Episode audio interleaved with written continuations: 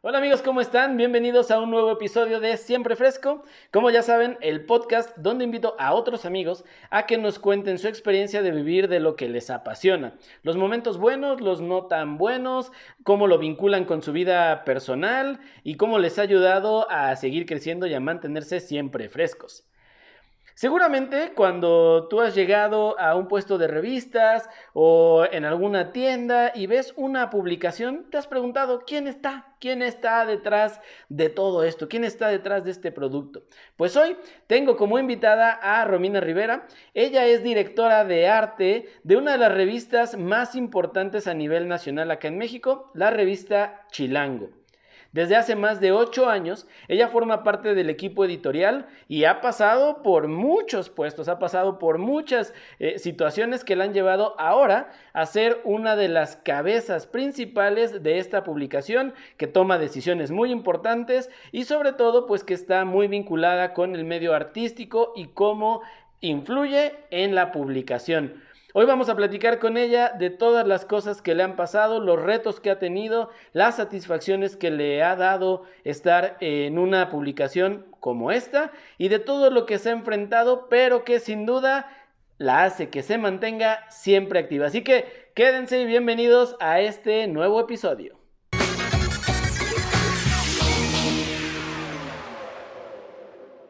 Señorita Romina, ¿cómo está usted? Hola, hola. Bien, ¿y tú? Bien, también. ¿Cómo te va? Todo en orden, terminando el viernes. ¿Qué, tal tu semana? ¿Bien? ¿Pesada? Bien, no, bastante tranquila todavía. Justo estamos como a media edición, entonces todavía no se pone tan, tan pesado el asunto. Ahí vamos todavía no empieza a, quemarse todo el edificio. Sí, sí, no, la locura. Pero ahorita la verdad bastante bien. Nada más que sí, ya, ya queríamos que fuera viernes. Imagino. Ya están yendo a trabajar a la oficina, ¿no? O sea, ya... No, no, no. ¿No? No, de pronto, de hecho, las oficinas que, que conociste alguna vez, de hecho, este, ya no, o sea, dejamos de, de trabajar ahí. Hay otras más pequeñas y de pronto nos encontramos, eh, pero ya como para eh, lo necesario, digamos, ya no es como de fijo. Estamos haciendo como home office permanente. Oh, eso está bueno, ¿no? También creo que pues ayuda a que estés en un, digo, el espacio, al menos el que yo conocí. Eh, bueno, voy a poner en contexto para los que no conocen a Romina. Romina es la directora de arte de una de las revistas más importantes de México. Eh, Chilango. Eh, así que, pues, obviamente es una revista que hay mucho trabajo detrás de, cada edición y de las ediciones especiales, porque también hay ediciones de repente intermedias, ¿no? Hay, eh, hay sucesos ahí como especiales, entonces también se vuelve un poco caótico. Entonces, hoy vamos a estar platicando con, con Romina, que nos cuente esas partes que hay detrás que uno desconoce de, ver una revista y, y, digo, obviamente te tengo preguntas muy específicas acerca de los, de, los medios eh, y del medio en el que trabajas, porque pues es interesante ver que todavía una revista como Chilango se mantiene, como muchas otras, eh, muy fuertes a pesar de los medios digitales. Sí. O sea, eso, eso es bien importante. Sí, todo el mundo desde hace tiempo siente que el impreso va a morir y va a morir, pero afortunadamente, para los que nos dedicamos a esto, no, Este sigue viva y le queda bastante rato. Sí, yo creo que no, o sea, yo creo que nunca. Es como cuando decían que la radio iba a desaparecer. O sea, yo, yo recuerdo ah, que hace, que hace mucho, bueno, incluso cuando empezó la televisión ya más en forma y el internet y así, decían que el radio iba a desaparecer. Y no, porque la gente lo sigue consumiendo. Y yo creo que esa, esa sensación, sobre todo en un medio impreso, de, tenerlo en tus manos y es como los libros, o sea, no es lo mismo un libro eh, digital, aunque sea más portátil, de repente esta onda del Kindle o, esas ondas, no es lo mismo tener tu libro. No, claro, no, no, pues para nada, yo creo que siempre vamos a existir los consumidores del impreso y pues eso, aunque, aunque ahora el nicho sea mucho más pequeño, pues afortunadamente todavía existe, ¿no? a lo mejor también es distinto el pues la gente que consume libros, a la que consume revistas, pero pues siguen ahí y, y al final pues Chilango no es la única, ¿no? Sigue habiendo afortunadamente pues, bastantes. Sí, muchas. Yo creo que es más fácil cuando son, bueno, quiero pensar, cuando son publicaciones, justo ahorita que decías, como más de nicho, ¿no? O sea, por ejemplo, yo eh, me gustan mucho las revistas de skate. Y a pesar de que ahorita ya encuentras en Instagram y en este hasta en TikTok, en un montón, YouTube, un montón de, de, videos, obviamente, eh, de skate, no es lo mismo a la esencia que tiene justamente la revista de skate, ¿no? O sea, el nicho de, que consume eso lo va a seguir consumiendo siempre. Sí, claro. Y, y, pasa yo creo que lo mismo con Chilango, porque Chilango a fin de cuentas se ha convertido en eso, ¿no? En una, en una, en una revista de identidad. O sea, más allá de que pueda ser entretenida o de que pueda ser informativa y así, se, se convierte en una, en una revista de identidad. Sí, pues sobre todo porque abarca, pues, o sea, todo lo que toque la Ciudad de México, que básicamente es pues, infinito, ¿no? O sea, desde, vamos, eventos, ahorita está obviamente y desde hace un tiempo bastante flojo por el tema de la pandemia, pero pues básicamente toca todas las aristas que puede tocar la ciudad y estamos hablando de cuántas personas, ¿no? Y de cuánto tipo de personas y cuántas variantes. Entonces, ya donde toca tantas aristas, pues digamos, o sea, es como nicho porque es de ciudad, pero al mismo tiempo eh, el rango de como del lector es bastante amplio. Oye, pero a ver, yo, yo quiero saber cómo es, cómo es que alguien llega a, a, una publicación así y cómo llega a ser directora de arte de una publicación de ese tipo. Creo yo que no fácil. No, la verdad es que no, no fue nada sencillo. Eh, sobre todo porque, a ver, pues el mundo editorial es pequeño, ¿no? Eh, también yo creo que te vas haciendo poco a poco de como de cierta carrera, pero pues sí tienes que pasar por un montón de, de aprendizaje, de como de hacer y deshacer y volver a hacer. Eh, otros proyectos también como editoriales que te vayan abriendo como de alguna manera camino. Y yo entré a Chilango hace ocho años y medio como diseñadora junior. Entonces, pues afortunadamente, o sea, e-, existía el perfil de un diseñador senior y de un editor de arte a quienes les aprendí lo que quieras. Me parece que eh, ha, habido un montón de gente que, que, ha atravesado mi camino y que me ha enseñado un montón. Entonces creo que básicamente con eso es con lo que, pues con lo que logras eh, llegar a, hasta estos puntos, ¿no? Eh, aprendiéndoles un montón y, y también como con la posibilidad que te dan otras personas, o sea, los editores, gente que no tiene necesariamente que ver con, con arte o con la gráfica que se genera y que también van confiando y van viendo tu chamba y van como soltándote más responsabilidades. Y pues eso, ¿no? Tal cual es, es eso, pero sí han sido un montón de años de toma de decisiones, eh, creo que afortunadamente acertadas para que yo pudiera llegar, digamos, hasta hasta acá, hasta ahora, ¿no? ¿Te imaginabas cuando, o sea, te imaginabas cuando entraste como, como diseñadora así? No, no sé si ya habías trabajado antes en otra agencia o en algo relacionado, pero ¿te imaginabas de repente ser como una de las de los pilares, porque a fin de cuentas eres una de las personas más importantes dentro de la publicación, o sea, como, y, y tan joven. O sea, porque uno pensaría de repente como que, como que esos puestos sobre todo en una, en una publicación ahora impresa, pues uno piensa como en un periódico, una revista, y dices, no, pues es gente ya grande, ¿no? Y son los que toman esas decisiones. Y una chica tan joven como tú, que, o sea, que haya llegado así, ¿te, lo imaginabas? La verdad es que no, o sea, de hecho nunca me, o sea, como que nunca me imaginé trabajando en una revista. Eh, desde la universidad, pues tenía súper claro que lo que me gustaba hacer eran libros, ¿no? O sea, tenía súper claro que me gustaba el impreso y que me gustaba editorial. Y antes de Chilango estuve haciendo libros, eh, libros para niños, de hecho, y eh, libros para gobierno, era como que había de todo.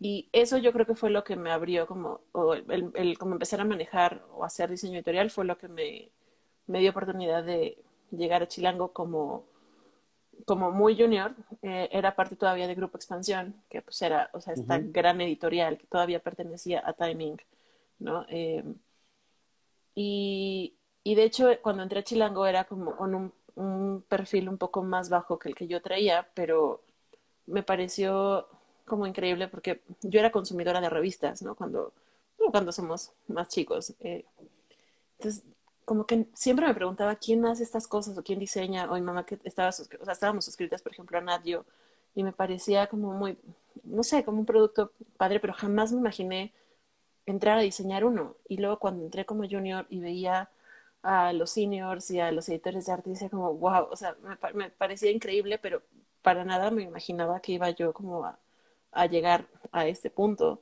Y pues ha sido una experiencia súper, súper rica. Sí, imagino, y más te digo, en una publicación eh, de este tipo, ¿no? O sea, justo, eh, bueno, platicando un poco, yo recuerdo que nos eh, tuvimos contacto por un mensaje tuyo, creo que en Behance, si no me acuerdo, ¿no? Creo que fue la primera. Fue por Behance, sí. Ajá. Por eso yo siempre digo que Behance para mí fue o ha sido como de las plataformas más que, que más me han ayudado, ¿no? Eh, porque recuerdo ese, ese, ese mensaje, te voy a platicar que, de hecho te lo dije una vez que, que platicamos, yo soy de la Ciudad de México, ¿no? Eh, pero prácticamente ya soy de, de, acá, de León, porque tengo más de 28 años viviendo acá, ¿no? Pero mi vínculo siempre con la ciudad era la revista, o sea, no, no porque esté platicando ahorita contigo, pero Chilango, creo que eran, eran dos revistas que me gustaban mucho, que era Chilango y Gorila, que Gorila era esta publicación de skate, de skate ¿no? Justamente. Sí, también la compré un par de veces. Este, eran como mi vínculo, ¿no? Era como mi vínculo con, con mantenerme todavía con ese, ah, yo sigo siendo chilango, ¿no? Y a mí me sigue gustando decir que soy, eh, eh, que soy chilango, ¿no? De hecho, muchos me dicen como que ya, pues ya eres de León, pero no, a mí me sigue gustando. Y mi vínculo era ese, ¿no? O sea, mi vínculo siempre fue, recuerdo que ya, ya no, porque mi mamá de verdad tiró todas las cosas que tenía en su casa, pero recuerdo que tenía mi colección de, de, de revistas tanto de gorila como de chilango, ¿no? Tenía así un buen bonche de, de, revistas. Y entonces, muchos años después, que fue que recibí tu, tu, tu mensaje, para mí fue como, wow, ¿no? O sea, es como, como esos, este, ponerle el check, ¿no? A las cositas y decía, no manches. O sea, poder estar en, en la revista que yo veía de chavito, porque la veía, pues, yo creo que cuando estaba, no sé si en la prepa o en la, empezando la universidad. ¿Cuántos años tiene Chilango? Dieciocho, por ahí. Sí, entonces estaba en la prepa. Sí, yo creo que estaba como por, más o menos, como saliendo de la prepa, yo creo, a mitad de la prepa que, que veía justamente esas, eh, no recuerdo si tenía el número uno, ¿eh? O sea, tan así, y mi mamá tiró todo. pero, pero, pero era como, como, como ese vínculo, porque justo lo que dices, abarcaba tantas cosas de la ciudad que era como de, oh, no manches, me sigo sintiendo ahí. Entonces yo creo que para alguien que estaba afuera, que además era, era difícil conseguirla yo aquí, recuerdo que iba porque, porque mis hermanos seguían viviendo allá, y entonces iba a los puestos de, periódicos, de estos verdes que estaban en las calles, y, y preguntaba, si tienes la revista, sí, ¿tiene números este, anteriores?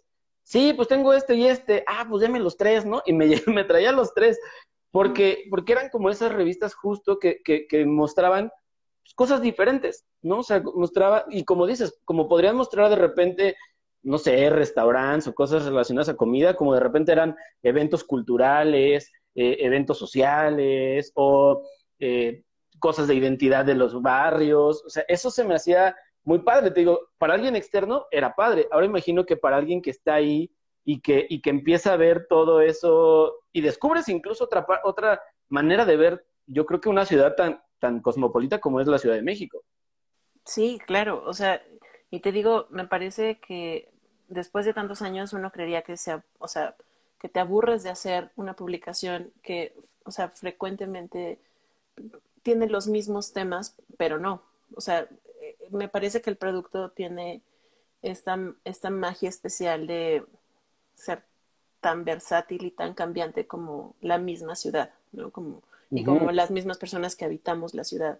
Entonces, eso hace que sea un reto constante eh, básicamente nunca te cansas de, o sea, de que, ah, bueno, ahora viene una edición de comida, pero no sabes qué comida, siempre hay, hay o sea, la, la oferta de todo tipo que existe en la ciudad, pues es inacabable y se renueva todo el tiempo. Entonces, pues claro, te digo, siempre es un reto mantenerla eh, en tendencia, mantenerla como con ciertos estándares de, Pues de calidad, sobre todo cuando la industria editorial sufre. O sea, no creo que se vaya a acabar, no creo que vaya, sea algo que, que vaya a terminar pronto con todo y lo digital, pero es una realidad que la industria impresa en general sufre, ¿no? Entonces, o sea, considerar como todos estos puntos de presupuesto, eh, ¿no? Como quién consume ahora, quién lee ahora, cómo, o sea, cuál es el perfil del lector, porque también va cambiando. Eh, no es el mismo que nos leía hace cuatro años, o sea, el que nos lee ahora, ¿no? Eh, claro. Y que sea tan, tan diverso y tan como amplio el marco que, que, que abarca la revista, pues hace que nunca se nos acabe como el reto y las ganas como de seguir.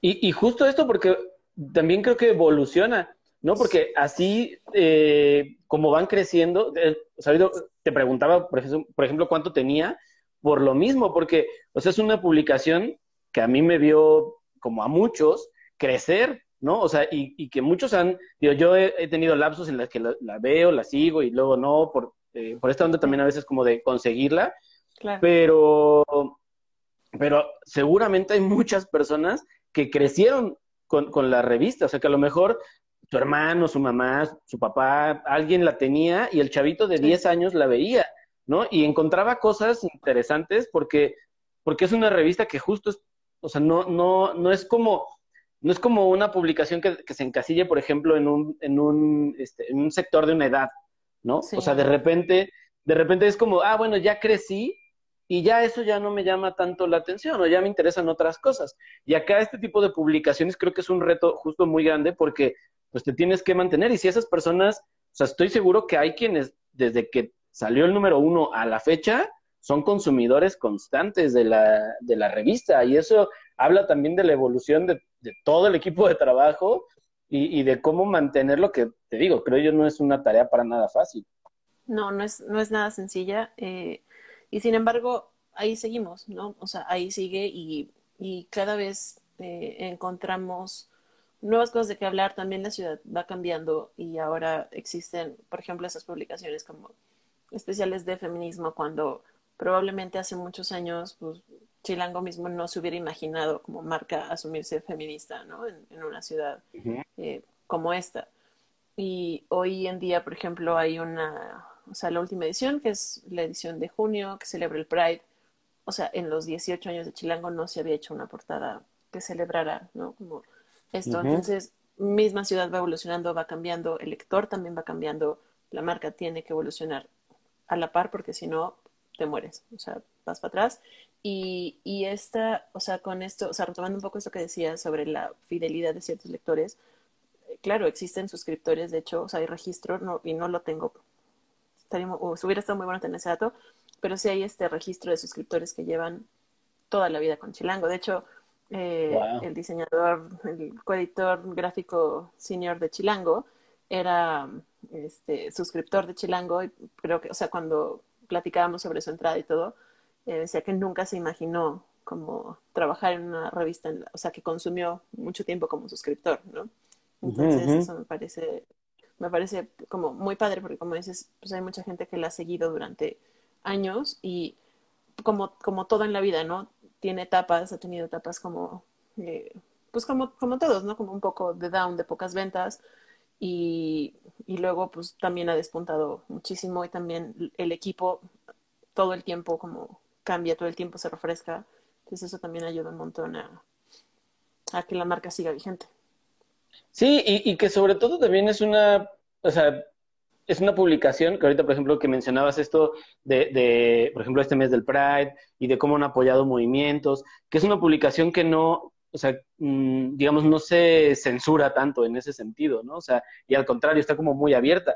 Yo recuerdo la, una de las últimas este, portadas que fue la que decía Chilanga, ¿no? Sí. Y, y eso es una, o sea, yo creo que lo que hay detrás de, hacer que una publicación de ese tipo cambie, aunque sea por un número, y todo lo que hubo detrás, porque me acuerdo los videitos, ¿no? Donde simplemente se bajaba la O y se ponía la A.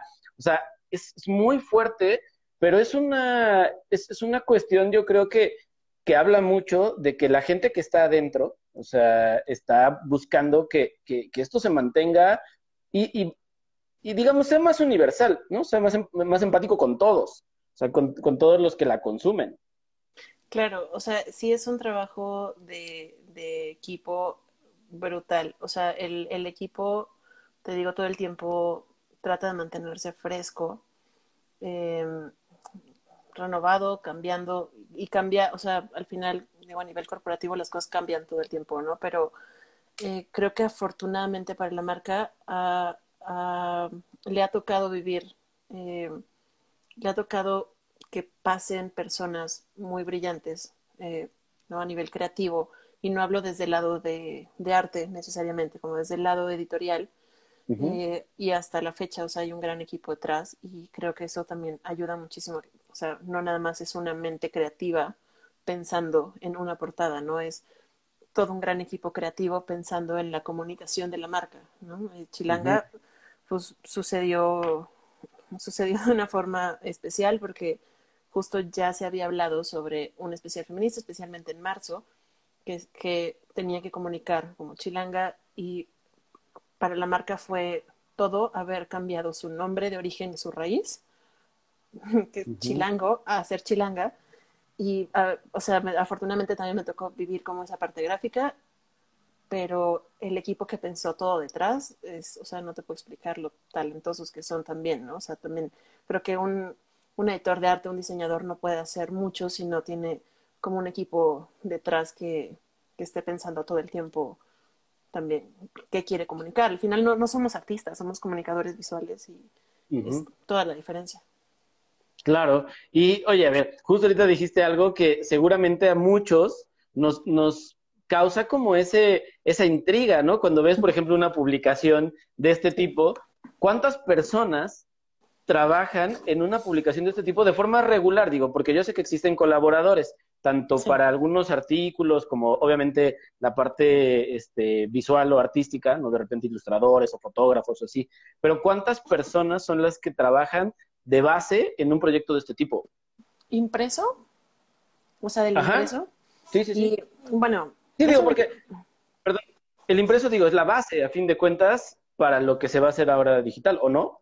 Pues un poco van de la mano, ¿eh? eh justo como digital ha ganado mucho peso, ahora Chilango impreso tiene muchísimo que ver con lo que hace Chilango digital. O sea, ya no hay, digamos, hay un equipo fijo haciendo eh, el impreso, o sea, está como la directora editorial, hay un, editor print, está el editor que hace la guía, el otro diseñador, el editor de foto, ¿no? Como la gente base que hacemos print, pero pues también no podría ser, o sea, si no se vendiera esa revista, entonces está toda la gente comercial que vende la publicidad, y aparte está todo el equipo de publishing y la gente, o sea, la gente, los redactores o los editores que hacen contenido para chilango.com, no nada más hacen contenido para digital, también hacen el contenido para el impreso.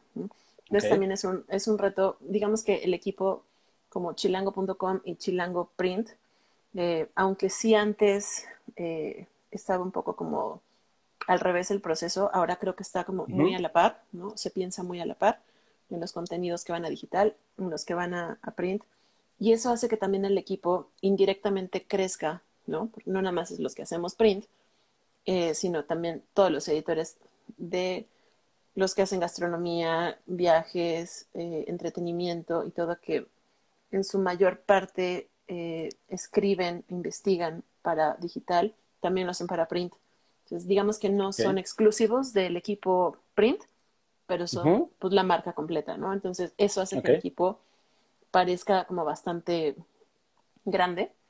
Em, te digo, aparte toda la gente de publishing, de comercial, la gente de producción, que al final como, como en este, como cuando presumimos, por ejemplo, como hay la portada y el equipo print y tal, pues está increíble, pues, sí somos los que juntamos todo y los que armamos y pensamos y en la parte creativa, pero pues si no existe la persona de producción que es contacto con la imprenta, no existe el producto, ¿sabes?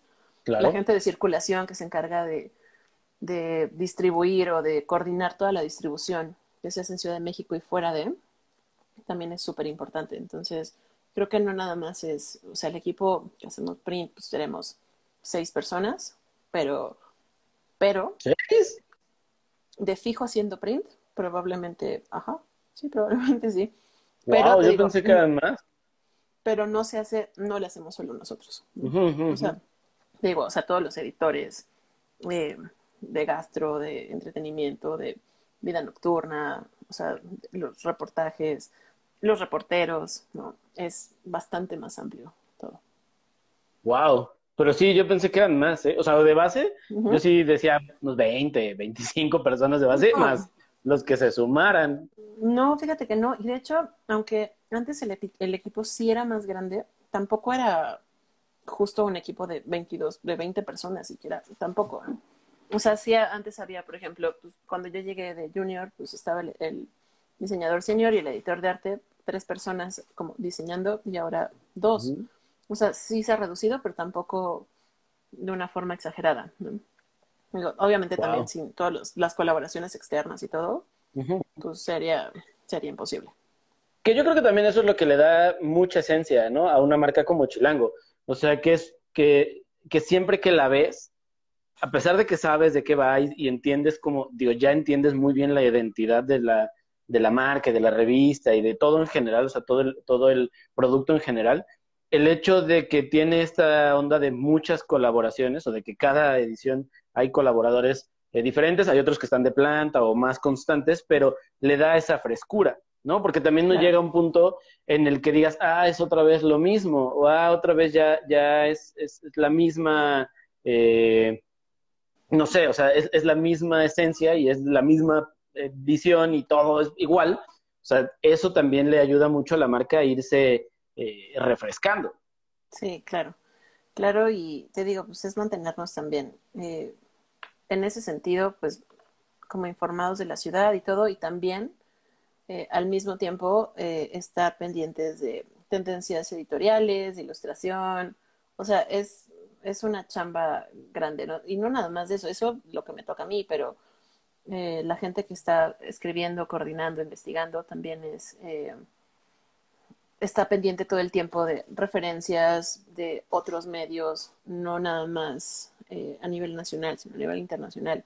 todo el tiempo es estar tratando de mantener fresca la marca en todo sentido, ¿no? no nada más, o sea, en el equipo y en el contenido, sino en cómo lo presentamos, cómo lo hablamos, cómo lo escribimos, cómo lo comunicamos, eh, textual y visualmente.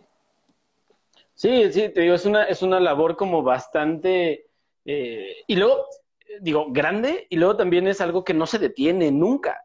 O sea, porque estás entregando una, una edición y ya estás trabajando en la que sigue o en las que siguen, porque no es, esto, también es algo que es interesante en este tipo de proyectos, porque no es como que digas, ah, estoy haciendo un proyecto, ¿no? O sea, en mi caso, me voy a poner ahora yo. Estoy haciendo un proyecto como ilustrador. Y digo, ok, tengo que hacerlo y a lo mejor ya sé que tengo tres semanas de trabajo intenso porque entrego en un mes, ¿no?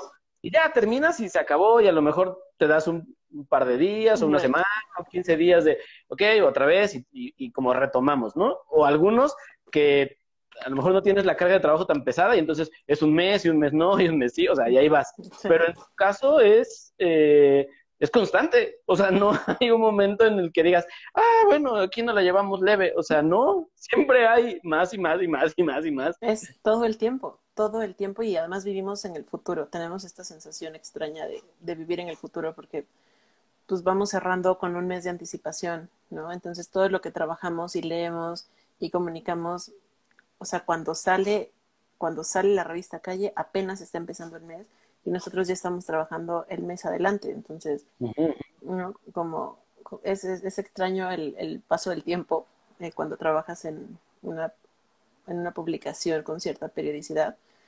Eh, y, y, pues nada, si el trabajo es, probablemente tendremos dos días después del cierre como más relax y otra vez es empezar a a planear, ¿no? O sea, la planeación editorial, la planeación gráfica, la ejecución, luego si algo se atora en el camino, porque eso también sucede un montón, ¿no? Que se nos han caído un montón de temas, porque, por coyuntura, ¿no? O sea, de pronto eh, hay, hay temas que vamos a sacar y tiembla, ¿no? Entonces, pues ya no sales con eso, necesitas tirar todo, guardar todo y empezar y hacer una edición probablemente en mucho menos tiempo del que, del que estaba planeado y han habido momentos eh, de rush muy fuertes, pues afortunadamente tiene rato que no sucede así.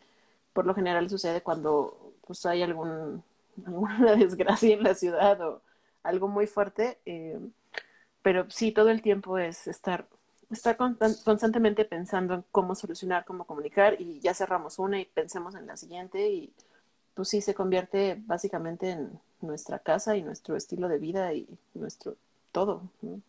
Claro, justo dijiste algo que, te quería preguntar, porque en esta onda de, de, los de, bueno, del medio tan marcado, los tiempos y todo esto, ¿qué pasa, por ejemplo, en un momento? Digo, no es un periódico, ¿no? Que, que, diario tienes que estar viendo la noticia y, y, tal.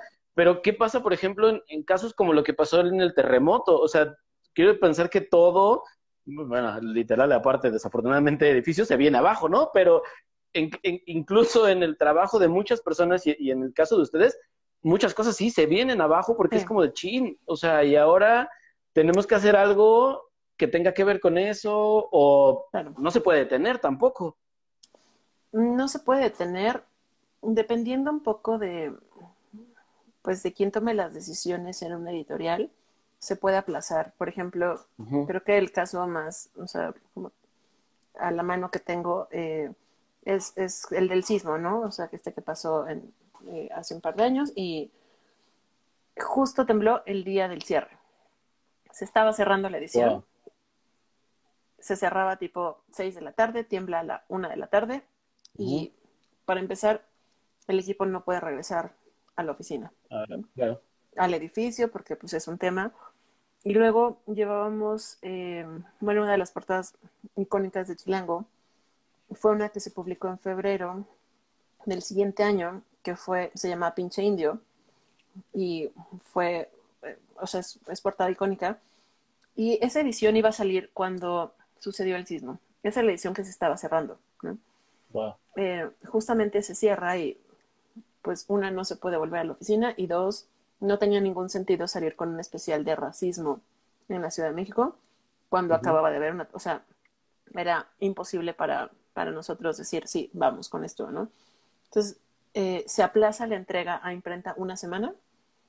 Eh, las decisiones de... Es una decisión importante porque no es como de, ay, vamos a salir una semana tarde a calle, ¿no?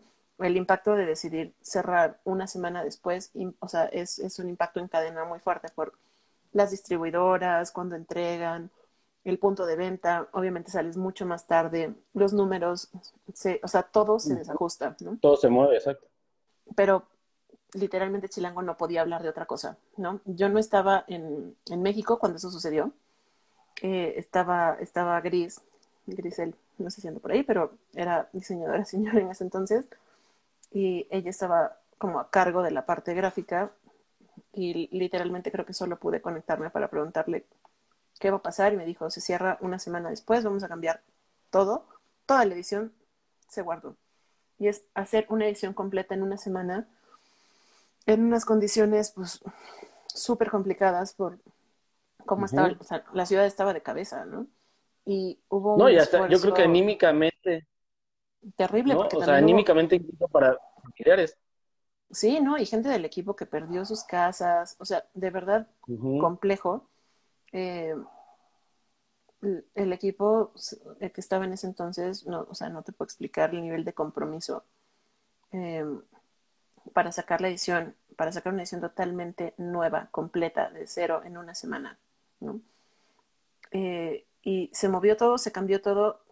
Yo regresé de, de, mi viaje, llegué a cerrar con ellos. Ha sido una de las portadas también más bonitas que, que se han hecho. Eh, y, sucedió así, ¿no? Se, se, generaron reportajes. Toda esa semana, pues todo el equipo creo que no durmió. Eh, y, y se, se, levantó una edición completa en una semana increíble. Eso, wow. eso, o sea, el nivel de compromiso por el periodismo hacia la ciudad, eh, creo que nos impactó incluso al mismo equipo, ¿no? Como que no sabíamos que, tenías, que teníamos esta capacidad de responder así. Em, también pues en una revista que si bien tiene reportajes de este tipo, también es una revista de ciudad bastante fresca, o sea, encuentras de todo, ¿no? Em, entonces, el, el, nivel de periodismo que se realizó esa semana fue, fue impresionante. Eso hizo que también, indirectamente, cuando guardamos la edición de que se iba a publicar ya no hacía sentido que la publicáramos en noviembre de ese año, ni en diciembre, o sea, no, no, hacía ningún sentido, como que ya no, no era el, como el flujo natural de la marca. Y lo que sucede es que se guarda, se vuelve a pensar, o sea, cuando dijimos, ah, la vamos a llevar en febrero del siguiente año, le o sea, la volvemos a pensar, se vuelve como a poner sobre la mesa. Había una portada que, pues no, o sea, vamos, no estaba mal, pero una, o sea, una vez como meses guardados y, y cuando la volvemos a traer a la mesa es como, pues, sea, podríamos hacerlo mejor. Y suceden otras cosas, llegan otras ideas, aplicamos otra portada y también fue un golpe súper grande ¿no? para la marca. Eh, entonces, al final es como de esas cosas que, que suceden, o sea, como... Ese fue como accidente feliz, por decirlo de alguna manera, porque claramente no fue, o sea, fue, la edición de febrero, pero, pero fueron dos ediciones muy importantes para la marca, ¿no? Y que afortunadamente pues me tocó vivir ahí y, o sea, me tocó como presenciarla, ser parte de los procesos y de, o sea, también ver cuando, o sea, cuando no está así como, como el equipo con el que trabajas resuelve todo, también te hace sentir como, wow, estoy en medio de grandes, ¿no? O sea, grandes. Y creo que hasta la fecha me siento como, como así, un poco, ¿no? Como estar respaldado, rodeado de, de personas que les importa, no nada más les importa la marca, sino que genuinamente les importa la ciudad. Y eso es súper, súper padre. Y que es algo que nos pasa, yo creo que a muchos cuando estás en un, en un trabajo, digamos que es, eh, hablemos de una oficina o de un equipo de trabajo, una agencia o algo así, ¿no? Que a veces se habla mucho de este famoso ponte la camiseta, ¿no? De la empresa y es como, sí, la empresa a veces no es recíproco. Y, o, o, en este caso a veces también no, como que el ambiente o, las personas que están alrededor tuyo no te, no te motivan a seguir estando en ese lugar o hay muchos factores, ¿no? Yo creo que en este tipo de casos justo es a veces al contrario. Y seguramente hay cosas de, de que no están de acuerdo, roces o lo que sea, que es normal y natural en cualquier, eh, en cualquier trabajo. Pero, pero enfrentarte a estas situaciones y como bien dices, darte cuenta del equipo humano, o sea, más allá del, del profesional y todo, eh, este, esta onda que a veces cumplimos por cumplir, eh, del equipo humano te ayuda mucho incluso a crecer y a sentirte tú como bien en ese lugar, ¿no? Y decir como, ah, vengo con, con más ganas, a pesar de que muy desgastante, quiero pensar yo que es, sobre todo los, los momentos de cierre, así es muy desgastante, eh, incluso hasta cuestiones de salud, ¿no? Porque es como, güey, ya no aguanto, o sea, sí me canso. Sí, sí. Sí, eso siempre ha sido importante. Eh, te digo, no, no creo que haya un equipo que me haya tocado, o sea, con el que me haya tocado estar, que yo diga, uy, no, qué, o sea, qué, equipo tan de hueva. O, o, estos güeyes no hacen nada, o sea, para nada, ¿no? Ha, ha cambiado un montón desde los primeros editores y editoras que, con los que me tocó trabajar, que fueron para mí una escuela súper importante, eh, hasta los que están ahorita, eh, no hay uno con quien yo diga, esto estuvo terrible, ¿no? Como que han pasado un montón de personas por la marca, siguen pasando un montón de personas por la marca y afortunadamente todas eh, pues tienen a bien como de, de pegarle como cierta impresión como personal, ¿no? Eh, pero bastante buena. Entonces, creo que eso a mí personalmente, aunque no, aunque no necesariamente haya sido gente, te digo, como diseñadores, que sí lo ha habido, eh, también eso me ha hecho crecer un montón como, como profesional, ¿no? Sobre todo los editores y las editoras con los que he trabajado, o sea, tengo absolutamente nada malo que decir nunca de nadie, todos me han enseñado un montón y, también un poco como extra del, de lo que me toca hacer, que es como la parte gráfica. Eh, me han enseñado un montón en cuestiones de edición y de textos y de plumas y de escribir y de periodismo, o sea, como que aprendes un poco de todo. Y eso pues está increíble. Claro. Oye, y a ver, ahorita mencionaste, hay, hay unas preguntas que tengo ahí guardadas porque, eh, porque, porque quiero que los que están acá y que te conocen, pues conozcan otras partes de Romina, ¿no? O sea, otra parte, no, no solamente que hablemos de la revista, porque lo importante no es la revista, lo importante, oye, eres tú, ¿no? Eh, pero a ver, hay una, hay, una cosa importante que tú ahorita mencionaste, que es esta onda de, de pues justamente la dirección de arte, ver la gráfica, ver qué se muestra, ¿no? Este, las portadas que son, pues, una de las, obviamente, si no la parte más importante, pues, más importantes de, de ver justamente un producto, ¿no? Digamos, es la cara frente a, frente a miles de, revistas o cientos de revistas en un aparador y, que te llame la atención. Primer pregunta, ¿qué, tan, qué tanto eh, es, es complicado de repente en tu caso tener, pues ahora sobre todo que hay tantas redes, tantos medios, un abanico tan amplio de, de, personas que se dedican o nos dedicamos a esta onda eh, gráfica, qué tan complicado es de repente decir a quién necesito o a quién quiero elegir para las portadas. O sea, tiene, tiene, seguro, seguramente tiene mucho que ver con el tema que se va a tratar, pero también mucho tiene que ver de gusto, quiero pensar.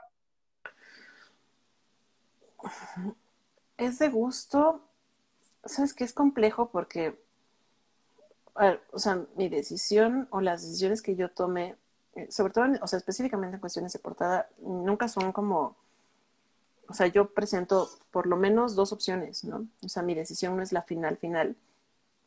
O sea, a nivel gráfico sí, es como de esto o esto, pero no es como que yo diga esto, ¿no? Eh, hay, hay muchas como muchas influencias también alrededor de, lo que uno enseña he tratado, llevo un tiempo tratando de que no sea de gusto, ¿sabes? Y es complejo, porque por supuesto tengo como bien, bien identificado qué me gusta a nivel gráfico y a nivel visual, qué me inspira, que, ¿no? que me atrae, digo, esto se vería precioso, pero mm, trato, de, trato de no caer ahí, porque creo que no necesariamente es lo mejor para una marca, ¿no? Eh, Incluso hay veces que no he quedado tan contenta con la gráfica, con lo que, con lo que publicamos. Y digo, mm", y me cuesta soltarlo, pero entiendo que no depende, o sea, no es necesariamente lo que a mí me gusta. Eh, hay, hay muchas eh, influencias, te digo, también parte de los editores que también piensan creativamente y también piensan visualmente, de oye, ¿qué tal que llevamos esto? Oye, ¿qué tal que llevamos esto?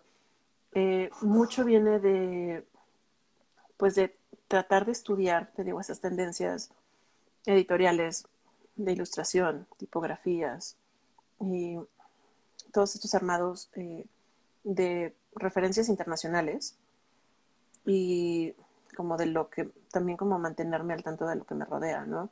O sea, tú, por ejemplo, ilustrador, pues siempre te mantienes como, ¿no? Como, o tratas de mantener tu, ajá, te mantienes como con esta, consumimos mucho visual, ¿no? Eh, al final nosotros pues hacemos un poco lo mismo eh, y tratamos, te digo, sobre todo de que no sea un tema de gustos. Creo que eso es súper importante para una marca. Cuando, cuando un editor de arte, y pasa mucho, eh, es como, es que a mí me gusta esto porque se ve padrísimo, pues eh, cae en un punto raro porque a mí siempre me encanta recalcar que no, no somos artistas, ¿no? Me toca comunicar visualmente un mensaje y es un reto porque justo al estar en medio de tantas portadas, pues también tienes el reto de jalarle la mirada al lector, ¿no? Hacer que por lo menos en el súper, aunque no te compren, o sea, por lo menos que lo agarren y la, vean, ¿no? Que sea, o sea, que entre todas las que hay, a lo mejor esperando a que pases a la caja, o sea, que sea la que, la que escojan y revisen. Que, vean porque la portada está bien padre y no de chismes, ¿no? o sea, ya, porque si no hay ninguna, claro, si no hay ninguna portada padre, pues te clavas en los chismes. O sea, claro. Sí, sí, sí. Y no la vas a consumir, no la vas a comprar, pero pues, o sea, en ese dos, tres, cinco minutos que tengas ahí, es lo que consumen. Y una cosa hace que crezca la otra. Probablemente el lector de, de digital o que consume chilango.com no es el mismo que consume la revista. Habrá algunos que sí. Y creo que el reto o el, el, el, reto más grande al que nos enfrentamos hoy es cómo hacemos que el, que el usuario brinque de una plataforma a otra, ¿no? O sea, como a lo mejor si agarran la revista y no se la llevan, pero se quedaron picados con algo, ¿cómo haces que lo busquen en la plataforma digital? Y viceversa, como alguien que esté scrolleando hace como, que, o sea, que diga, ah, pues la próxima vez que va a Chilango eh, la voy a comprar, ¿no? Es un reto constante. No sé si alguna, algún medio que tenga impreso y digital ya lo domine, pero pues para nosotros sigue siendo todavía como un, reto. Oye, y ya tienes muchísimo tiempo y seguramente has visto pasar, bueno, más bien, no seguramente, has visto pasar muchísimas portadas. Yo sé, yo sé que tu favorita es la de eh, las 100 escuelas más importantes de México. Una roja. Que hice yo. una, roja que anda por ahí. Exacto, que, hice, que hice yo. Yo sé que esa es la favorita, ¿no? Pero... no te voy a contradecir. E, exacto. Pero pongamos la siguiente favorita. ¿Cuáles son tus tres portadas que más te han gustado? No, hombre, qué complicado. Es que es complicado porque en distintos niveles tienen sus, sus encantos, ¿no? O sea, están como las portadas estas que, que tienen contenidos fuertes, ¿no? Como de investigación pesada, como el especial de racismo que fue Pinche Indio, o el primer, el primer, la primera edición feminista de Chilango que fue No me digas guapa, eh, cuya gráfica no me gustó. O sea, hoy es como, en ese momento la vi y yo decía, uy, no, no, no, pero era lo que tenía que ser. Eh, ese tipo de portada, o sea, Chilanga yo creo que ha sido de estas cosas eh, que afortunadamente me tocó estar y vivir y hacer y proponer y ¿no? Eh, que también se robó un poco mi corazón. existen ese tipo de ediciones y existen las otras ediciones que a lo mejor son un poco más como tranquilas o comunes, pero, ajá, que sus portadas son, ¿no? Otra cosa. Entonces, en ese sentido, ubico perfecto una edición de sexo que hicimos también hace como dos, dos años, tres años, hace tres años, eh, que ilustró Valeria Álvarez. Eh, la edición de sexo, ajá, eh, ilustró la edición de sexo y es una portada blanca que tiene como una fusión de cuerpos por ahí, este, pues, una fusión de cuerpos como negro, rosa y texturas. Y eh, ganamos un SPD con, con esa portada. Eh, entonces la recuerdo siempre como muy padre. Las portadas que hizo, bueno, la portada que hizo, hizo una LD también hace como dos años sobre fiestas. Por lo general las portadas ilustradas son como, pues, ¿no? Obviamente mis favoritas. Tu, tu portada de escuelas, eh, que además las portadas de escuelas siempre son no me digas eso, no. Eso es puro cuento, pero está bien, está bien, me lo voy a creer. Me lo voy a creer, me lo voy a creer. Por favor. Las portadas de escuelas este, tienen algo bien padre que es justo, tienen años siendo ilustradas. Entonces, eh, una antes de la que tú hiciste estuvo Ángel, Ángel Sánchez. Eh, luego hiciste tú. Estuvo Andrés también, ¿no? Andrés, ajá. Ceros Andrés que estuvo la siguiente y este año le hizo Ana Chavana. Entonces, eh, como que me gusta un montón. Es una, es una edición complicada porque no es una, o sea, no es una edición regular que abras y tenga, ¿no? Como lo que tienen las ediciones habituales, pero me gusta mucho siempre porque hay una libertad creativa importante que le cedo a los ilustradores, ¿no? O sea, es como bien claro el, necesitamos que diga esto y, o sea, ya. ¿no? Eh, esas portadas me gustan mucho. En general, todas las ilustradas. El año pasado la edición de mayo fue de salud mental. Eh, fue una portada importante o especial porque pues también estábamos viviendo un momento complicado, ¿no? Fue como... Ah, bueno, justo la que cerramos cuando empezó la pandemia la hizo Emilia Esquetino eh, y también se llevó un, buen premio editorial eh, esta portada porque fuimos también de los primeros en hablar sobre el distanciamiento social. Todo mundo, o sea, fue, cayó la pandemia, todo el mundo hablaba sobre el COVID y que el COVID y el virus, y todo el mundo traía estas fotos impresionantes de, o sea, esta gente como, ¿no? Como protegida, desinfectando todo. Y Chilango dijo, no, vamos a tocar ese tema, pero hablamos de lo que esto va a provocar, que es el distanciamiento social. Y no sabíamos que iba a ser tan impresionante. Y esa portada estuvo, o sea, fue bastante nostálgica, buena, y le siguió una de salud mental en, en mayo del año pasado, eh, que nos ayudó a hacerla una, una chica ilustradora de, de, Nueva York. Este, se me acaba de ir el nombre mal, ¿no? Que hace como ilustraciones súper locas, como de, pues sí, como que muestra como ciertos trastornos mentales y funcionó perfecto. Le escribí, eh, ella ya me había escrito, le escribí como de, oye, necesitamos esto, pero además nos enfrentamos a un problema grande, que era el presupuesto, ¿no? Presupuestos, pues, complicados. Eh, sobre todo por temas de pandemia. Y le dijimos, o sea, literal fue como, tengo, así tengo cinco pesos, ¿para qué me alcanza, no? Y ella súper como, como empática con la situación y todo, dijo, me interesa publicar, te tomo lo que tengan y veamos cómo de lo que, de lo que hago se puede ajustar.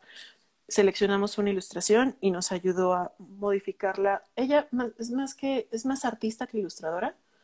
Eh, y nos ayudó a como a, modificarlo y también creo que fue, o sea, creo que hasta la fecha es una de mis portadas como favoritas por todo lo que significó en ese momento, ¿no? Eh, entonces, creo que en general, pues las portadas ilustradas personalmente me gustan mucho. Eh, y estas otras que tienen contenido y que han sido golpes fuertes para la marca, golpes de comunicación grandes, como no me digas guapa, pinche indio, chilanga, eh, esas son como mis otras portadas favoritas, pero porque tienen otra carga. Creo que la mía, te, voy a decir, creo que la, mía favorita es la de los, eh, si no me equivoco, eran los 15 años. Eh, ah, la de, Ana Claudia. Ana Claudia. Nada más porque me encanta Ana Claudia, ¿no? O sea, así, no sabes cómo, cómo envidiaba tus, eh, tus fotos, porque creo que vi fotos que estabas tú como en la de fotos y así. No sabes cómo te envidiaba en ese momento. Este, creo que esa es mi favorita. No, las demás ilustradas. Del mundo. Sí, aunque muchos las, las han ilustrado amigos, como el Di, como Vals, este, muchos amigos y, que Andrés, y que quiero mucho y que admiro mucho y que me da mucho gusto verlos ahí. Esa es mi favorita. O sea, esa es, no. no, no, es que es Ana, a ver, es Ana Claudia. y está, está bien padre esa, esa también tiene una carga importante, como sentimental, emocional. Los 15 años de Chilango, Ana Claudia de Langón fue la portada número uno, de Chilango, que estaba acostada así como en belleza americana sobre chiles. Entonces buscamos que de hecho esa, sí. cierto, esa es la que tenía, sí tenía esa, esa... Es buenísima y de hecho buscamos al mismo fotógrafo que la tomó en ese entonces para que la fotografiara en los 15 años. Ella, estaba, ella estaba encantada. Dijimos, vamos a vestir de quinceañera, te vamos a meter en una limo y te vamos a llevar por la ciudad. Ella estaba feliz y fue una fiesta alrededor, o sea, una fiesta alrededor de, esa portada. No necesariamente es de las más queridas, ¿eh? Em, probablemente por pues, la coyuntura de lo que representa Ana Claudia Talancón. O sea, que cuando fue la portada número uno, ella era como el boom de las actrices en ese momento. Hoy en día está, en, está en otra, ¿no? Este, pero pues para la marca sí, creo que representó algo padre. Sí, porque además yo creo que también, justo ahí viene otra pregunta de este tipo. O sea, hay cosas que a lo mejor tú, tú relacionas, ¿no? Incluso a nivel personal o a nivel de marca, como una persona, ¿no? O sea, como equipo de trabajo, que por ejemplo todo esto, el, el que, que no vemos el espectador común, ¿no? O el público eh, cotidiano, no entendemos esa parte de que sea el mismo fotógrafo o de que sea ella que fue la número uno.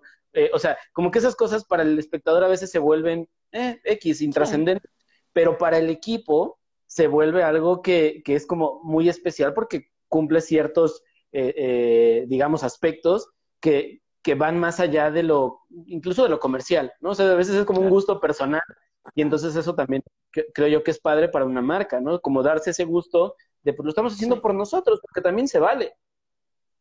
Claro, sí, tratamos en medida de lo posible de que siempre se, o sea, se entiendan esas cosas.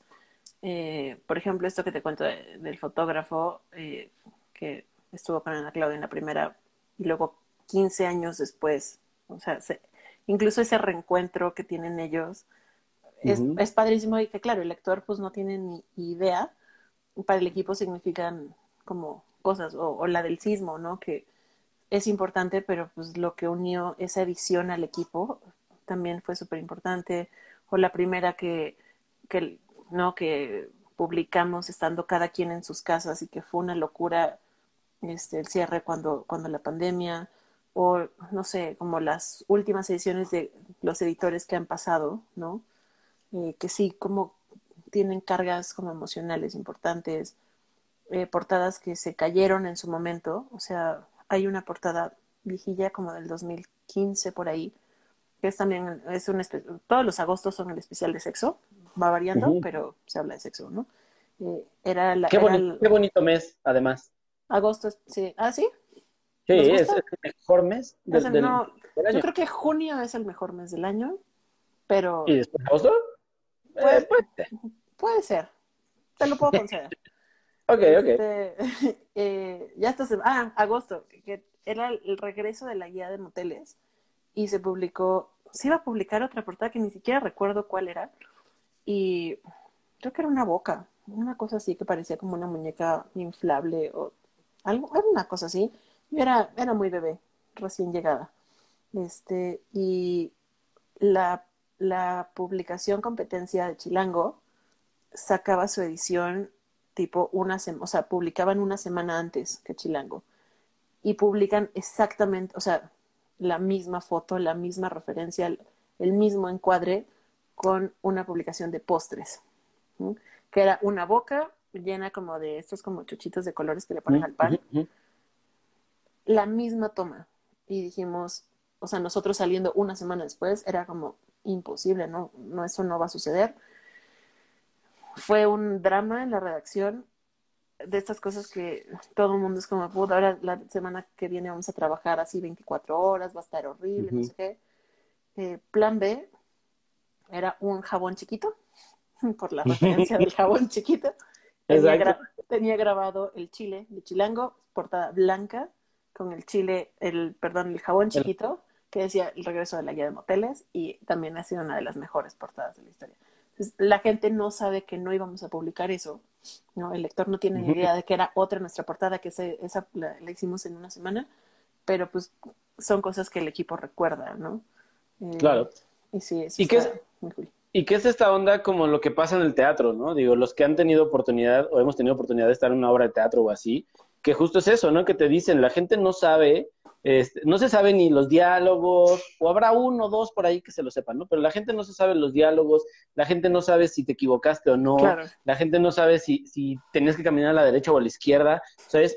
Tú síguele, ¿no? O sea, a fin de cuentas, el, espectador no, no, no tiene noción de eso. Ya internamente, ya después vemos nosotros qué salió bien, qué salió mal, qué hay que corregir, qué hay que felicitar. En este caso es eso, ¿no? O sea, uno no, no, está enterado de estas cosas que pasan. Tú dices, ah, mi revista sale el 20 o el 3 de cada mes y ya, ya voy, la compro y ya no te enteras de todo esto que hay eh, detrás de estas, sí, de estas publicaciones. Y ahora, algo que quería preguntarte también en esta onda, porque te digo, muchos son amigos y los conozco y los quiero mucho, eh, y sé que son muy buenas personas, pero ¿qué tan difícil a veces también es, por ejemplo, en tu caso, que tienes que lidiar con muchas personas y que a fin de cuentas muchos, pues eh, de repente perdemos un poco el piso, o de repente es como de, uy, no, ya a mí me tienen que conceder y me tienen que dar las joyas de la corona. Y entonces, ¿qué tan difícil es también en tu caso, de repente que digas, quiero a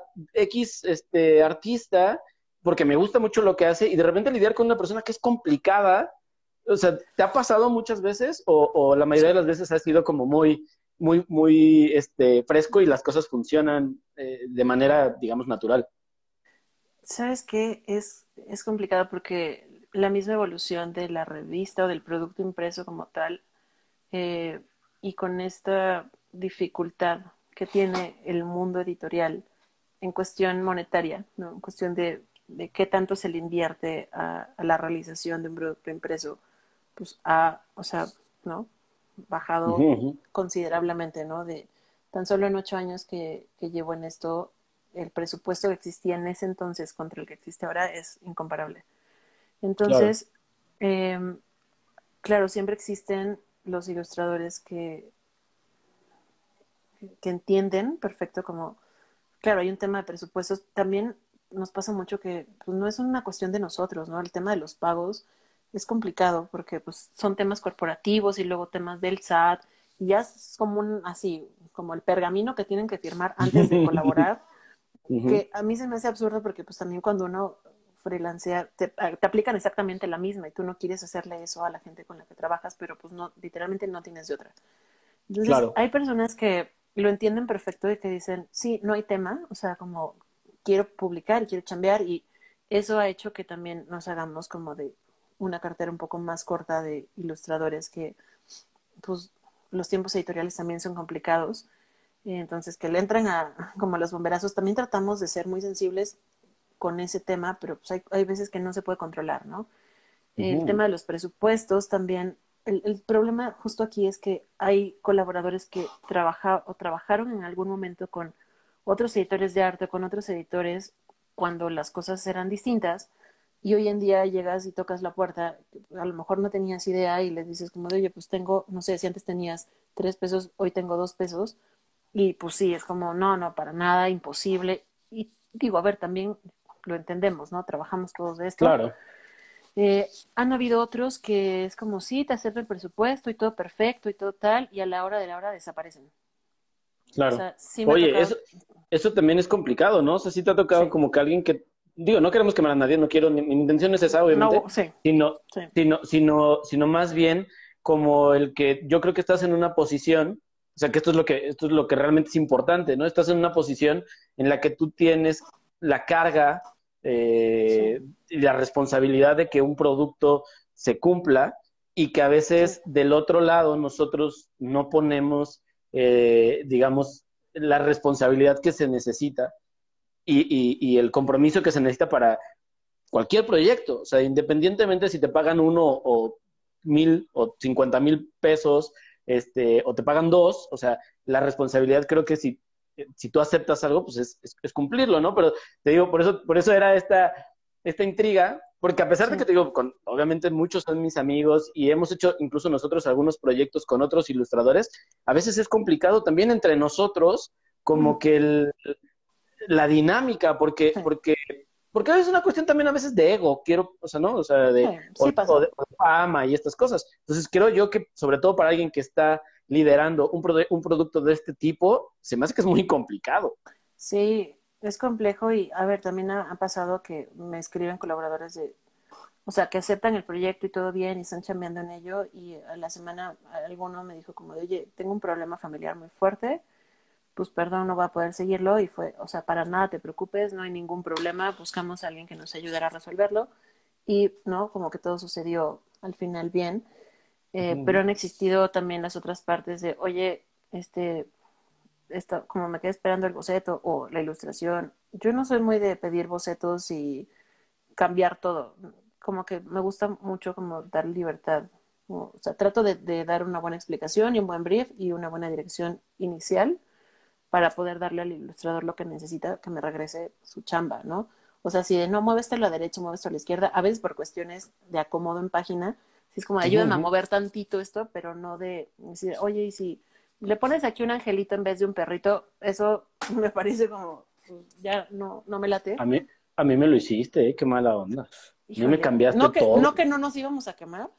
A mí me cambiaste todo. no, no es cierto. Este, pero sí, sí ha pasado, este, o sea, esto es de, ah, te lo mando ahorita, te lo mando en 10, te lo mando en 20, y todo el día, y como al final del día es como, oye, ¿qué onda? Y no te vuelven a contestar.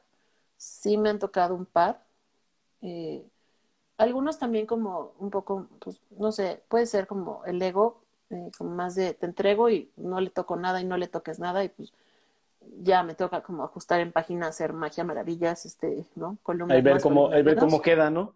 Sí, como acomodarlo y, y ya, pero pues tampoco, a ver, creo que han sido los menos, ¿no?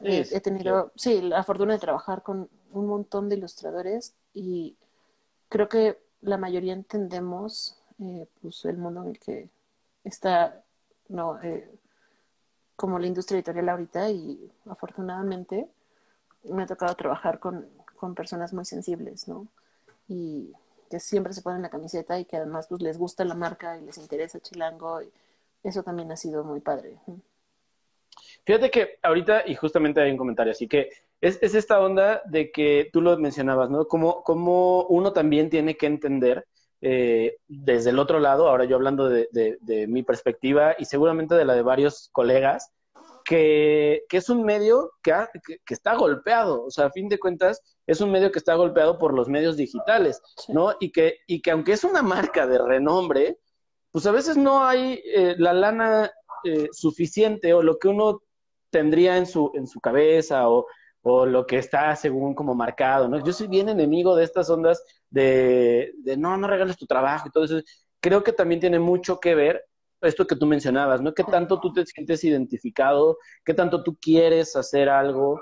¿Qué tanto tú, más allá, justo esta onda de la difusión, ¿no? O sea, que ahora está muy de moda y hace unos meses se puso muy de moda con ciertos libros, ¿no? Este, te pagamos con difusión, es como de, bueno, y hay gente que lo valore y que lo acepte. O sea, eso también ya es muy personal, ¿no? O sea, si tú, porque, porque volvemos al, punto. O sea, en mi caso, yo te digo, yo recuerdo ese día cuando, cuando vi tu, tu mensaje que decía, oye, soy la directora de arte de Chilango. O sea, yo ya no leí más. O sea, yo ya, en mi cabeza, ya no pasaba el, el la lana, el tal. O sea, para mí ya, el, como el vínculo era mucho más fuerte, eh, para mí eso era como el, ya eso es el, ya eso es el pago, indirectamente ya eso es el pago. Yo creo que eso también te va formando como, como artista y como ilustrador y como profesionista, ¿no? O sea, cuando, cuando ya vas vinculando esas cosas y, y sí, obviamente, eh, pues todos no vivimos nadie de difusión, ¿no? Pero también ya lo valoras, si me van a, si me van a pagar por estar en un lugar en el que yo deseo estar, dices, ah, está padre, ¿no? O sea, eso también ya, pero ya es una cuestión muy personal, o sea, si me cuentas ahí ya, es muy independiente, porque habrá quien diga, no, pues a mí no me importa salir en ninguna revista y a mí que me paguen lo que yo pido, ¿no? Sí, sí, yo sí creo que, y de hecho creo que la marca hasta ahorita, eh, a la marca le cuesta, o a los editores que han estado les cuesta recibir, como aceptar una colaboración sin paga, así sea simbólica, porque pues, sabemos que obviamente el trabajo de los ilustradores y los artistas es muchísimo, o sea, cuesta muchísimo más de lo que puede pagar una marca, ¿no? Un producto impreso. Eh, así sea algo simbólico, siempre tratamos de, de, que, eh, de que exista eso de por medio. Si han habido, por ejemplo, ilustradores que nos, o sea, por ahí hay alguno que no tiene tanto, probablemente el año pasado, eh, era una sección chiquita, eran dos páginas y sí nos dijo como, la verdad es que por su presupuesto y los tiempos de pago y todo el proceso que hay ahora para que se les pueda pagar, porque sí tienen que estar dados de alta en el SAT y sí tienen que estar al corriente con, con sus declaraciones de impuestos, porque literalmente si no el sistema de pago no, no pasa. O sea, ya no es un tema de la empresa, ¿no? Este, como de, por todo ese proceso y por la cantidad que es, como prefiero que no me lo paguen, o sea, como de yo les, les ilustro su página, prefiero que no me lo paguen y hagamos otra cosa, ¿no? Entonces se lo tomamos y el, al siguiente mes le hicimos una, una entrevista como de su chamba, como de, ay, a ver, o sea, ¿qué, ¿quién eres? ¿Qué haces tal? Y le publicamos como tres páginas porque ese fue el deal, ¿no? Él mismo dijo, pues como su presupuesto no es como que me ayude en gran cosa. Hay otros, o sea, creo que nunca hemos ofrecido, quiero pensar, quiero creer que nunca hemos ofrecido difusión a cambio de, de chamba. Eh, pero pues también entendemos, por ejemplo, que a veces es necesaria hacer esa difusión, sobre todo porque los pagos no dependen del equipo editorial, ¿no? Y no los pagos, o sea, por ejemplo, también afortunadamente creo que Chilango no ha tenido temas de, pues dejamos de pagar porque no hay dinero. Si se atoran cosas en el proceso, por lo general son porque las facturas vienen mal llenadas o vienen errores. Y si, como hay tantos proveedores, de pronto eh, los equipos se retrasan en decirte, esto tiene un error. Entonces ya se retrasó el pago 15 días más o un mes más.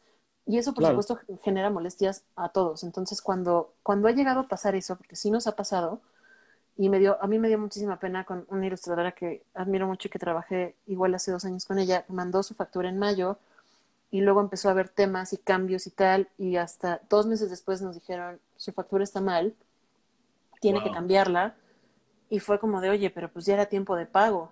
No, que sí, ¿qué tal? Oye, perdón, no sé qué, nos mandas, nos mandó la factura nueva. Y un mes después, no, es que esto está mal porque esto, no, ni siquiera estaba mal, habían cambiado las condiciones y los llenados del SAT. Entonces fue, o sea, regresarla otra vez y era, o sea, ya, ya como, como el, el, ser el vínculo, pues te mueres de pena, ¿no? Claro, sí, sí, sí. A ver, publiquemos algo sobre ella porque ya era para nosotros, ¿sabes? Existió un, existió un pago de por medio, el problema es que se tardó seis meses en salir su pago y pues tampoco es como que vivimos de, del arte, ¿no? Claro, no, pero aquí también entra otra parte que es justo lo que, una de las cosas que a mí más me gusta de, ahora, no solo de Chilango, no solo de la revista, porque mi vínculo con la revista obviamente eh, eh, fuiste tú y eres tú, eh, pero de la persona, ¿no? O sea, a mí algo que me gusta mucho es tratar con personas que, que, me, que me hacen como disfrutar lo que hago, ¿no? O sea, y, estoy seguro que muchos de los que han colaborado están en la misma situación, o sea, que más allá del, del producto de la marca, de esta cuestión de difusión, que evidentemente lo está, ¿no? O sea, por cualquiera que diga, no, es que no es cierto, o sea, o sea, estás en, no sé, eh, 80 mil, este, pues, o en 5 mil puestos de revistas. O sea, eso es difusión, eso es que la gente vea tu trabajo y eso es muy diferente a los, a lo mejor a los cientos o miles o que tengas de seguidores en una red social. Es otro público completamente diferente y evidentemente hay difusión, ¿no? Pero más allá de todo eso, yo algo con lo que, con lo que me quedo mucho y que por eso también es que trato de mantener este contacto contigo, eh, es, es por, por la persona, ¿no? O sea, ya independientemente de la, de la marca o del proyecto o de si se puede o no colaborar con la marca, eso ya es independiente, porque para mí es como cuando, cuando te sientes tan bien, cuando hay esa conexión con esa persona, que seguramente te digo, muchos lo han de haber sentido y muchos lo sienten porque, porque tú eres una persona muy auténtica. Y, y, ya queda de lado la, la marca, pero también cuando está ese vínculo, pues te encariñas también con la marca. Y, este, inevitablemente dices, ay, yo le tengo mucho cariño a, a, Chilango, te digo, por, por lo que pasó, ¿no? O sea, por lo que pasó en ese, en ese lapso de mi vida, de, que fuera el único vínculo, este, o sea, esas cosas a mí me, me, guardaban mucho ese, este, digamos, ese, ese cariño con la revista el, poder colaborar, ¿no? En, un par de ocasiones, el poder hacer cosas, o sea, para mí también es como de, ah, qué padre, pero, pero ahora entras tú también en la ecuación y el hecho de, de, poder platicar contigo, de platicar de otras cosas, de, poder, de, poder ver lo que haces, de ver a la persona, que evidentemente es lo que nunca vemos, ¿no? Cuando estamos como, como consumidores de un producto, son lo que te hacen valorar más todo, todo eso y que y que si en algún momento pasan este tipo de situaciones, eh, entiendes, ¿no? O sea, entiendes que, que, a veces no es de esa persona que te está pidiendo un trabajo, sino que hay diez mil cosas eh, alrededor, ¿no? O sea, y que también eso le da, por ejemplo, ahorita que mencionabas lo de las facturas, lo del registro como proveedor y todo eso, eso también le da formalidad a, a, algo, o sea, un a un proyecto, pero también a ti te ayuda a profesionalizarte. Te das cuenta de, que cuando de verdad quieres dedicarte a esto, yo viéndolo desde mi, desde mi perspectiva, no alguien que haga collage, alguien que haga ilustración, que haga foto, que pues a lo mejor lo empiezas haciendo tú de freelance y, y pues sí, está padre, te contratan y te pagan, pero cuando ya te piden, creo yo, incluso lo sientes yo al menos lo sentí, nosotros, este, Caro y yo lo sentimos en este proceso, cuando ya empezamos a, colaborar con marcas y te decían, oye, es que te tienes que registrar como proveedor, es que tienes que tener ciertas cosas este, legales y fiscales y todo.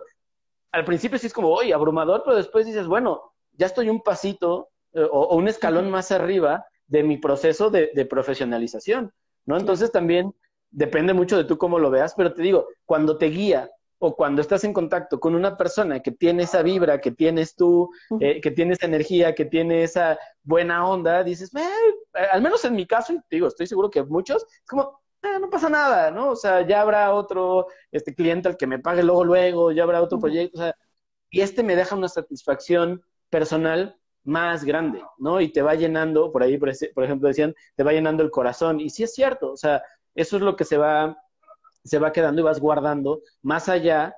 Yo siempre lo he dicho, obviamente vivimos también de lana, pero se, la lana te la acabas, ¿no? Y a lo mejor te llega un proyectazo y pum, te acabas la lana y ya pasó y no te deja nada, ¿no? Personalmente o profesionalmente no te deja nada. Y en este caso hay, estos proyectos que te dejan ese, ese, ese buen sabor de boca que dices, ay, qué padre, qué, qué, qué chido estar en ese equipo y te digo, te pones indirectamente la camiseta del, del, del, del proyecto y de la marca y del producto, ¿no? Y tiene mucho que ver, pues, con la persona, y en este caso tú, que eres como el vínculo, ¿no? Muchas gracias. Sí, pues es complicado, pero, o sea, muchas gracias por, por los comentarios. Creo que eh, eso eh, sí, es un, sí es complicado, pero también, por ejemplo, eh, como diseñador editorial, bueno, como diseñador en general, uno siempre busca más proyectos, ¿no? Entonces, cuando justo existe esta como profesionalización, como, como lo mencionas, de, ah, bueno, pues ahora ya estoy acá y tal, eh, eres como, te conviertes en una persona como que podríamos buscar recurrentemente o dirigir hacia otros proyectos que también lleguen, ¿no? Eh, justo ahora eh, ya no nada más me encargo de ver Chilango, también veo algunos otros proyectos editoriales. No ha salido ninguno, por ejemplo, han salido varios de foto, no ha salido ninguno en lo que se tenga que ilustrar, pero por supuesto que si cayera alguno, como que tengo perfectamente ubicado como a quién puedo jalar, ¿no?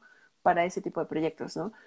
Por estilos de ilustración, porque sé que se pone en la camiseta, porque sé que es gente que chambea, que te entrega, que no se desaparece, y porque es gente que, que puede, ¿no? Como ya formalmente con cosas corporativas, pues pasar sus cobros, ¿no? Este, entonces, pues también a lo mejor justo no es nada más chilango proyecto, chilango impreso o marca, eh, sino, como dices, eh, más que trabajar como a gusto con alguien, también es abrirte probablemente a futuro otro tipo de puertas, ¿no? Uno nunca, literal, nunca sabes como si trabajar bien con alguien te puede abrir dentro de 10 años otra puerta con esa persona. Y eso creo que hasta para nosotros es importante, ¿no? Eh, claro. Eso. Oye, a ver, y ahora me acuerdo mucho de una edición de Chilango, y yo creo que debe ser de las primeras, eh, que ya tiene, yo le guardaba mucho cariño y ya no lo, o sea, te digo, fue estas cosas que mi mamá agarró junto con todos mis dibujos de, de, cuando estaba así, ah, dibujaba bien feo, tírenlo a la basura, ¿no? Así. y había una edición que era sonido chilango.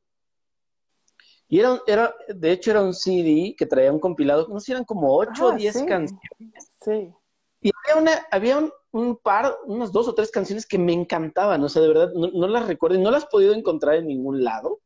Eh, y estaba este, este CD que, si no, me, si no mal recuerdo, era como medio verde y naranja, algo así. Era el, los, puedo los puedo trasladar para que no me pierda yo. En lo que, a ver si lo tengo por aquí. Y si lo tengo, es todo tuyo. Ok. Perdón, uh.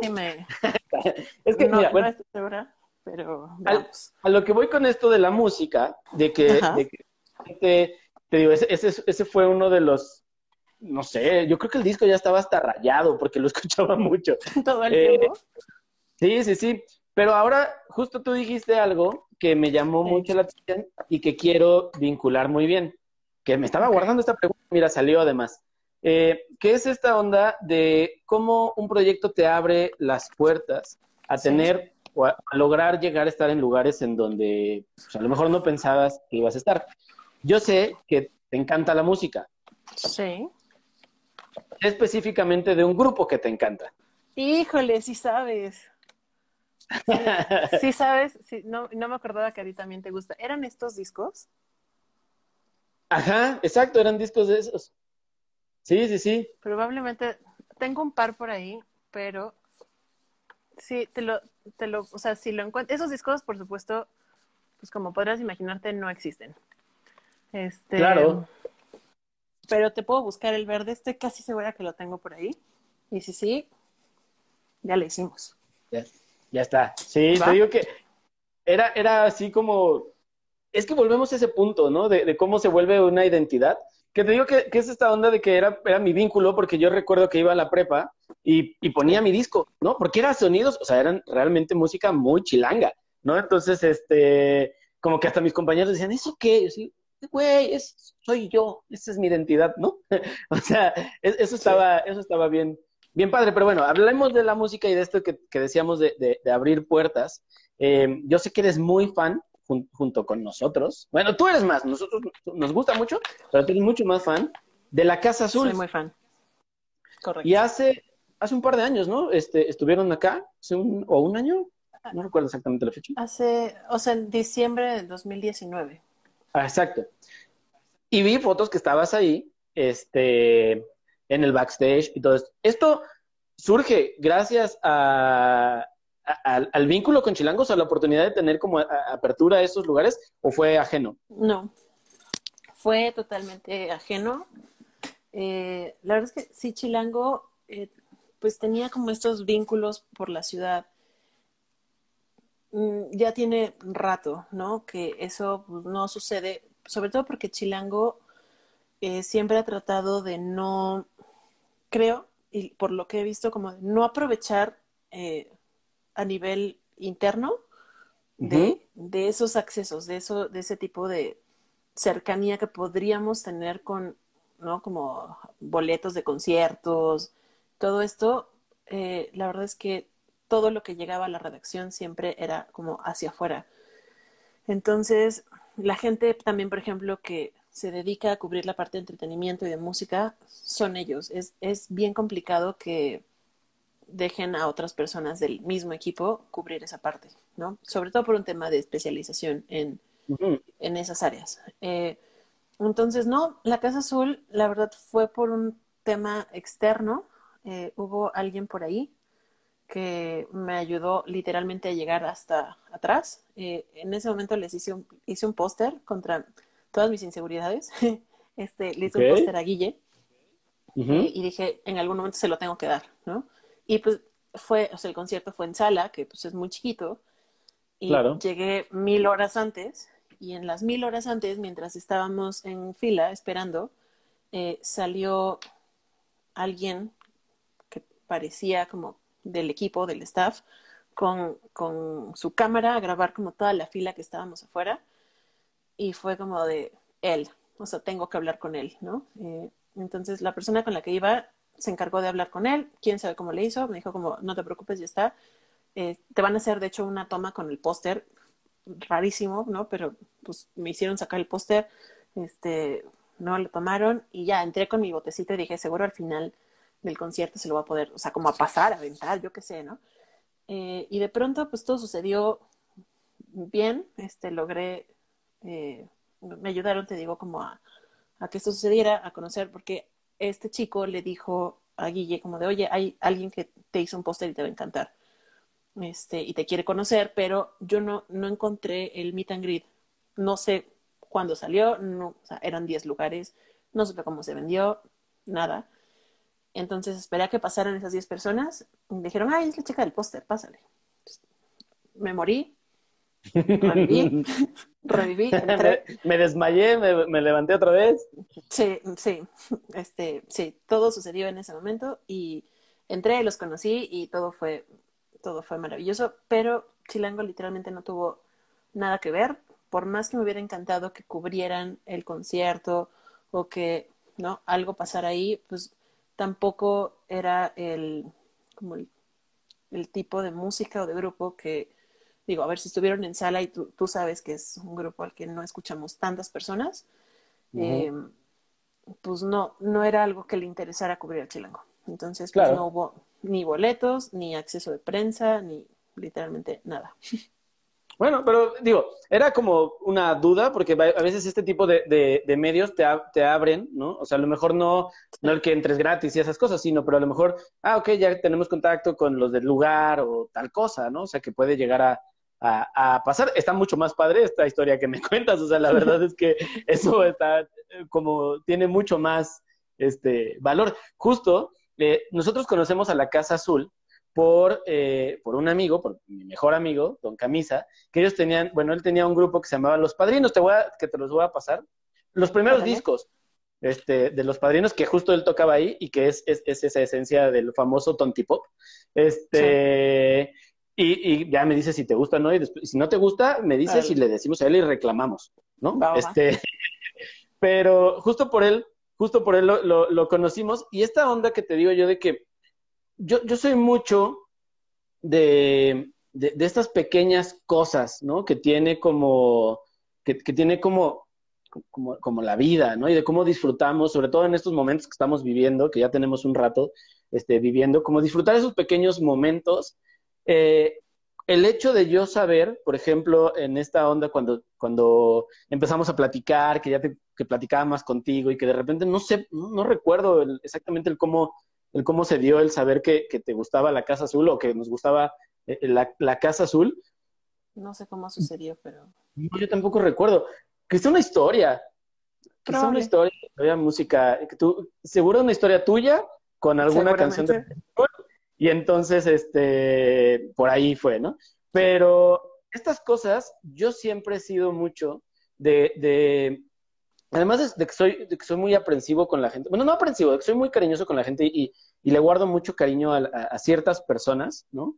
Eh, contigo pasó eso, ¿no? O sea, contigo pasó eso porque fue como, ¡Ah, no manches, le gusta la misma música que nos gusta a nosotros y que no es tan común, o sea, que no es mainstream, ¿no? Entonces fue como de, no, qué cool, ¿no? O sea, yo, yo quiero que sea mi amiga, ¿no? O sea, y justo platicábamos, Caro y yo, es, queremos que sea nuestra amiga, porque si le gusta eso quiere decir que es buena onda y quiere decir que a lo mejor comparte muchas cosas de lo que nosotros compartimos como, como, como personas, ¿no? Y, y ya cuando platicamos más, te das cuenta que sí, que justo esto que decías hace rato de los equipos de trabajo, tener a personas cerca de ti o, al menos que puedas tener contacto con personas que, que, te pueden aportar mucho en tu vida personal y profesional, más allá de colaborar en proyectos, vuelvo a lo mismo, es muy enriquecedor. Para nosotros es, es, es bien padre y, y, te van vinculando. O sea, yo de verdad, o sea, soy, soy muy, me gusta mucho la música, o sea, y cualquier tipo de, bueno, el reggaetón no tanto, ¿no? O sea, el reggaetón no tanto, es el único, creo que sí, que digo,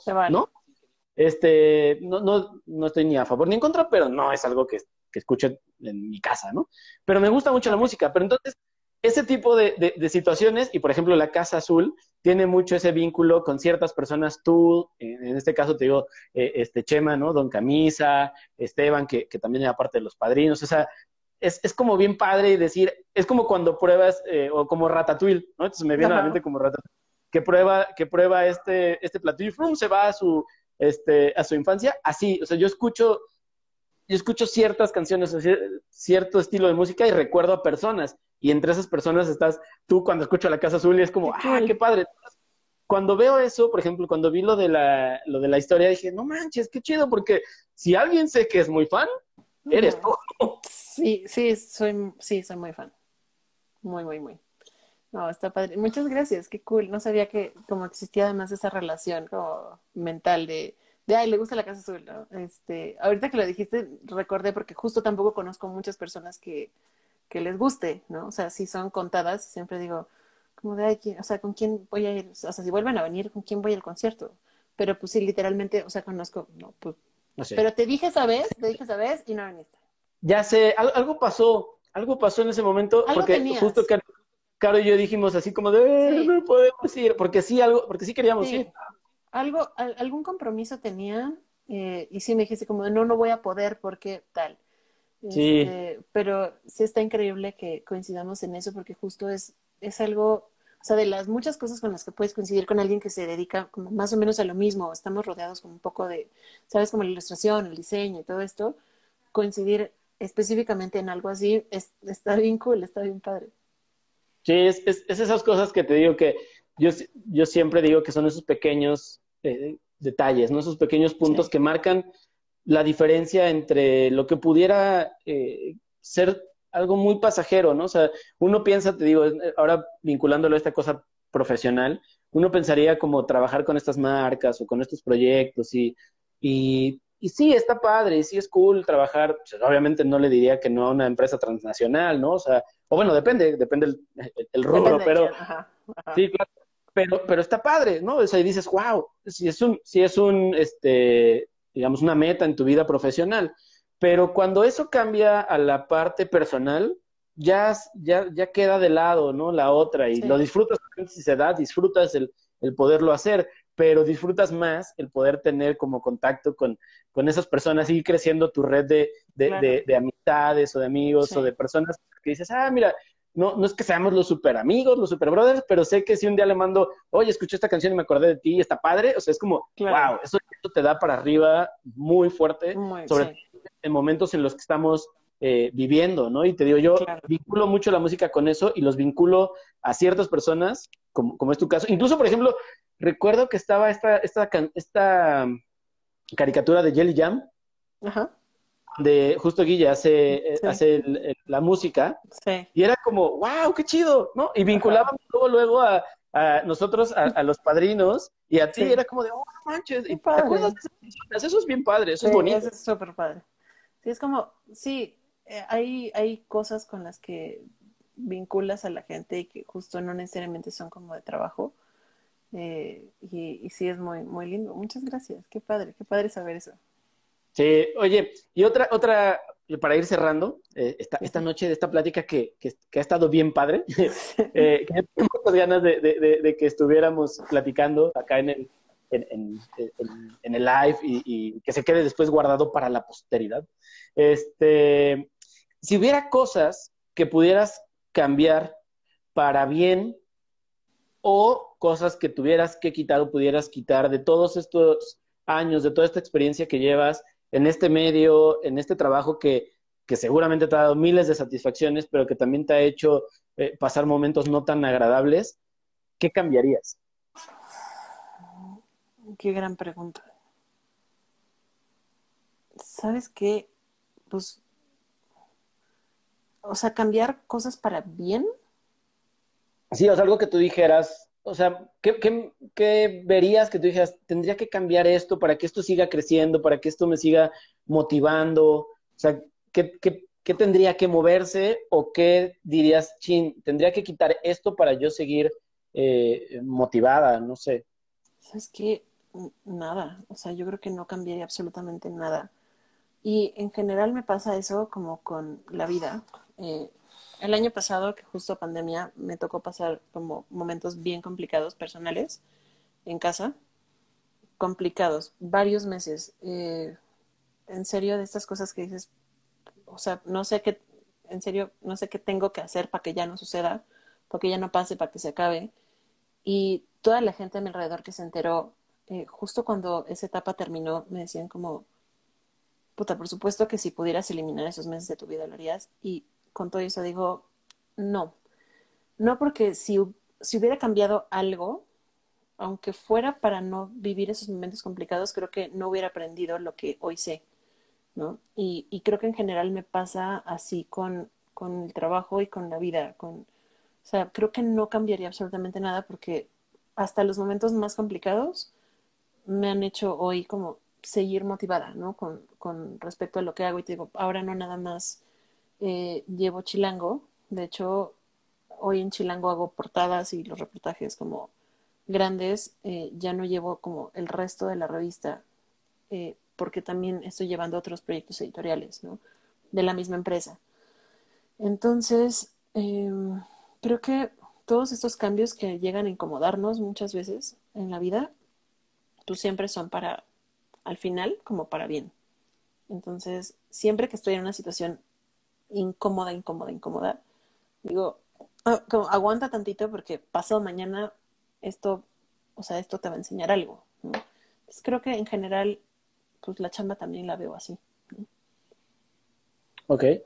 Y entonces, para cerrar esta última pregunta y que es la de, que es la de cajón. ¿Qué te mantiene siempre fresca para seguirle?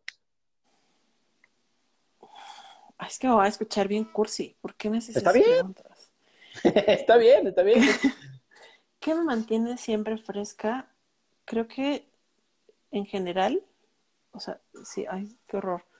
Como el Ese es como el amor. Es una, es, es una respuesta bastante cursi y, a lo mejor cae en lo común, pero cuando amas lo, lo que haces y creo que la estabilidad que te rodea como en, en distintos, como en, como en los ejes que rigen tu vida, o sea, como el plano familiar, los amigos, el plano sentimental y la chamba, que para mí son como los cuatro como grandes. Eh, todo sucede bien y, puedo mantenerme como, como sana, como estable mentalmente, ¿sabes? Como, como que digo, ah, sí, claro, hoy toca hacer esto y esto y esto y hoy hay que desarrollar esto y toca hablar con 50 mil personas y no pasa nada. Eh, y creo que, o sea, reducirlo a una palabra como el amor puede sonar súper cursi, pero al final es la familia, los amigos, eh, como esta parte sentimental que puedes compartir con una persona eh, ¿no? O sea, si tienes mascotas, hijos, en mi caso, ninguna de los dos, pero, pero plantas, este, sí, sirve de algo, como el espacio eh, que logro hacer, como del que logro hacer mi hogar, que también siento como amor por el espacio o por los espacios y también por el espacio personal en el que puedo yo hacer lo que, lo que necesite hacer como para mi bienestar. Creo que eso es lo que me mantiene pues, tal cual al, al día, ¿no? Como como todo bien. Si alguno de los ejes falla, sí es complicado porque pues vivimos a base de creatividad y si alguno de los ejes falla es complejo como seguir, ¿no? Eso. Ok.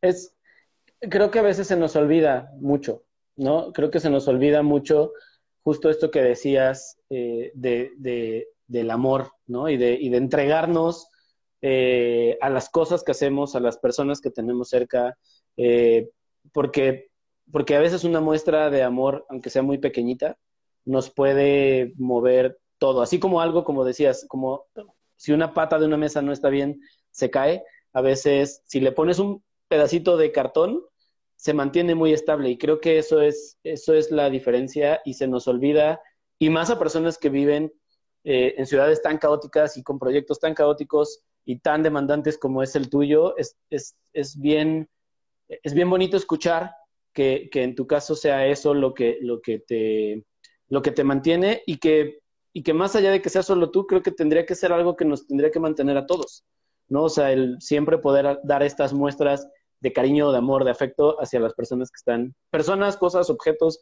situaciones, momentos que están en, en nuestra vida. Sí, totalmente. Y luego, pues también están este tipo de invitaciones padrísimas que digo, ay, qué cool. O sea, como que, me, ¿sabes? Como que es, es esto y digo, o sea, no lo tomo como de, ah, algo más. O sea, se me hace eh, de verdad como súper padre que, que colegas o personas que he conocido, gracias a, a donde trabajo, se conviertan en otro tipo como de, como dices, como de vínculos, ¿no? Como de amistades. Eh, y que al final como que te hacen parte de sus proyectos, eso me parece también maravilloso, porque ya no nada más es mi trabajo y lo que hago para una marca, sino, no como dices, esta otra cosa personal que se, que se, que se muda, ¿no? Eh, y eso también creo que es, es padrísimo y pues muchísimas gracias por el espacio, por la invitación y por, por todo.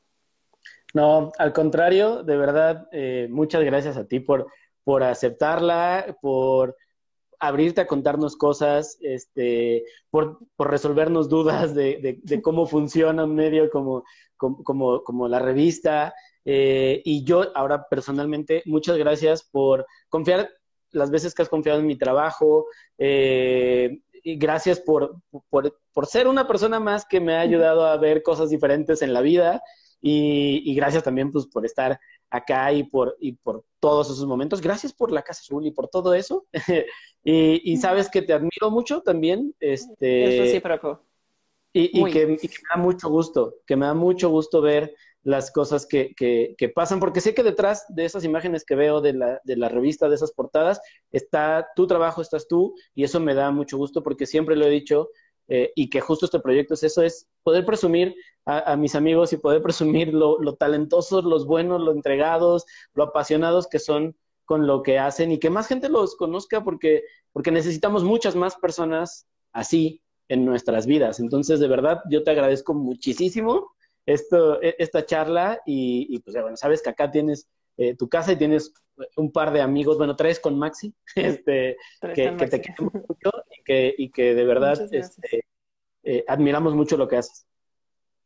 Muchas gracias y es totalmente recíproco. Justo hace rato platicaba con alguien y le decía como, se me hace muy impresionante como alguien a quien admiro tanto, como que quiere como que esté yo en su programa y es como de, wow, está padrísimo, y es totalmente recíproco, ¿no? Y, y aunque, o sea, por ejemplo, pues conocí a Caro y a Maxi ahora, pues cuando fueron a la oficina y no uh -huh. hemos tenido como chance de, de, convivir más, o sea, les tengo como, es como este cariño a distancia extraño, especial, pero pues totalmente recíproco. Muchas gracias. Ahí lo tienen amigos, espero que hayan disfrutado tanto como yo este episodio.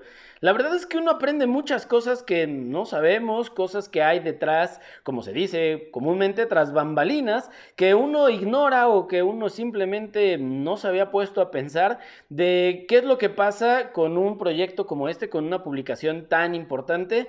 Y lo más importante de esta charla es que no nos olvidemos de hacer las cosas con amor, de verle las cosas eh, buenas, de aprender de cada uno de los momentos que vivimos en nuestra vida y que sin duda Romina hoy nos dejó eh, muy claro eso. No, no, importa lo que pase, no importa las situaciones que vivamos, si le ponemos amor, si le vemos eh, el lado importante y el lado que nos deja un aprendizaje, seguramente nos va a ayudar a salir más fuertes, a seguir eh, manteniéndonos en la lucha y manteniéndonos siempre frescos. Así que espero que lo hayan disfrutado mucho. Si es así, ya saben, déjenlo en los comentarios, dejen su like, suscríbanse al canal y también síganme en Instagram porque vienen muchos más episodios que estoy seguro que los van a disfrutar bastante. Esto, este proyecto que estamos haciendo justamente con mucho, mucho amor. Yo me voy amigos, pero espero que nos veamos muy pronto en el próximo video. Así que cuídense y manténganse siempre frescos.